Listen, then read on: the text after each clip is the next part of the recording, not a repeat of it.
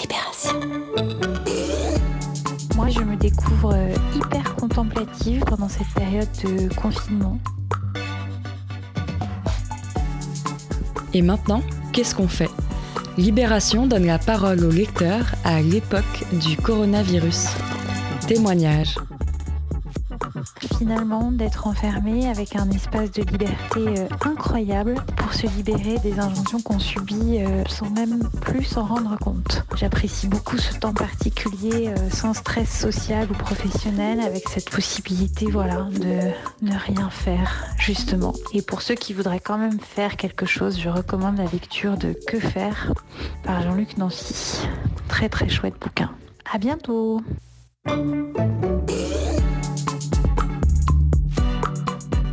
Que chacun prenne le temps de, de remettre au centre de sa vie ses priorités.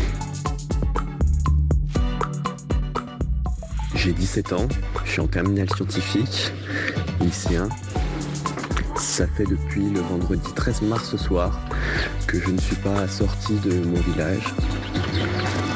Ça commence à être dur, mais il faut rester solidaire entre nous donc à tous ceux qui sont en, appartement, qui peuvent pas trop sortir, qui sont dans le mal en ce moment, je leur envoie euh, voilà, les bruits de la campagne que vous pouvez entendre derrière moi. Je leur offre le soleil que je peux avoir parce que je sais que j'ai la chance d'être ici euh, et d'avoir un jardin à la campagne pour sortir.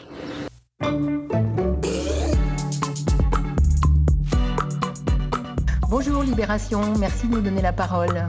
Alors voilà notre petite histoire bretonne.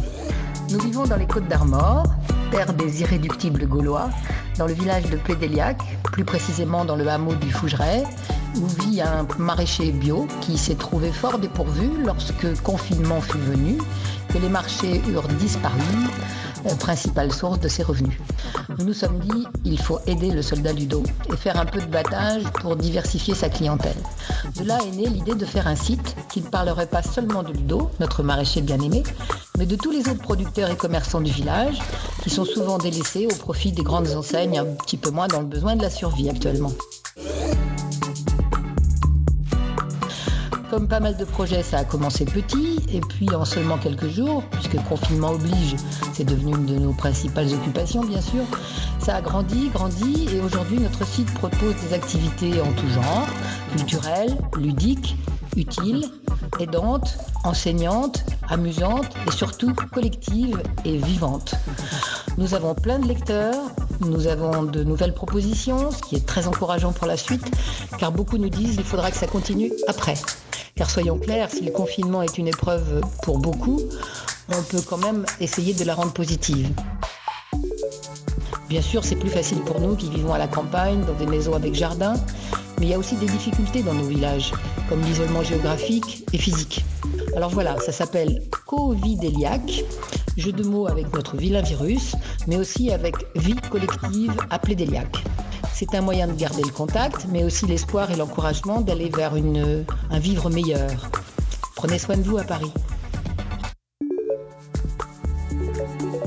Un grand merci à toutes celles et ceux qui ont envoyé leur témoignage. On espère que ces paroles vous auront donné des idées, vous auront fait réfléchir ou tout simplement vous auront apporté un peu de réconfort en cette période troublée. Si vous aussi vous avez une expérience, un conseil ou une astuce à partager, vous pouvez nous envoyer votre message vocal sur WhatsApp au 06 24 09 02 50.